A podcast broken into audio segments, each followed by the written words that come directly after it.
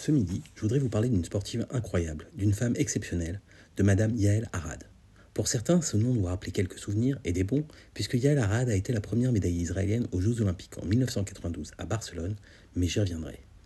Pour autant, si cette chronique est consacrée à cette grande dame du sport, ce n'est pas pour rappeler son magnifique palmarès en judo, mais parce que cette semaine encore, Yael Arad a écrit l'histoire en étant la première femme israélienne à rejoindre le Comité international olympique, l'instance qui dirige le sport mondial, rien de moins.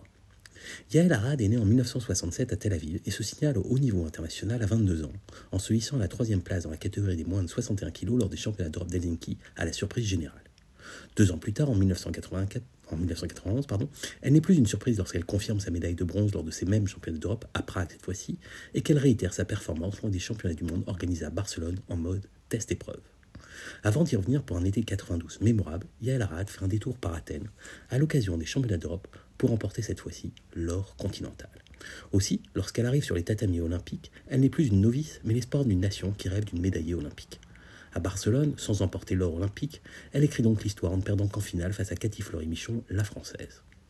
À peine descendue des tatamis, elle dédie sa médaille aux victimes de l'attentat des Jeux de Munich en 1972. En 93, après une nouvelle défaite en finale des championnats du monde cette fois-ci, Madame Daran décide de prendre sa retraite sportive.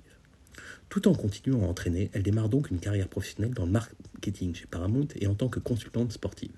Son engagement, chevillé au corps, elle l'a poursuivi en se faisant élire en 2021 présidente du comité olympique israélien, en étant là encore, comme souvent dans son parcours, la première femme et accessoirement la première athlète à diriger le comité. Mais pour une femme de son ampleur, aucune marche n'est trop élevée.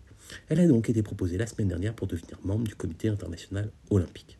Elle sera la deuxième israélienne à se siéger au sein de ce prestigieux cénacle. Le premier était Alex Giladi, ancien président du comité israélien, décédé l'an dernier. Si son élection doit encore être confirmée lors de l'Assemblée générale du CEO le mois prochain en Inde, le président Isaac Herzog lui a d'ores et déjà adressé ses chaleureuses félicitations. Je crois que sur une antenne, une autre antenne, on dirait assurément que Yael Arad est une femme puissante. À la semaine prochaine.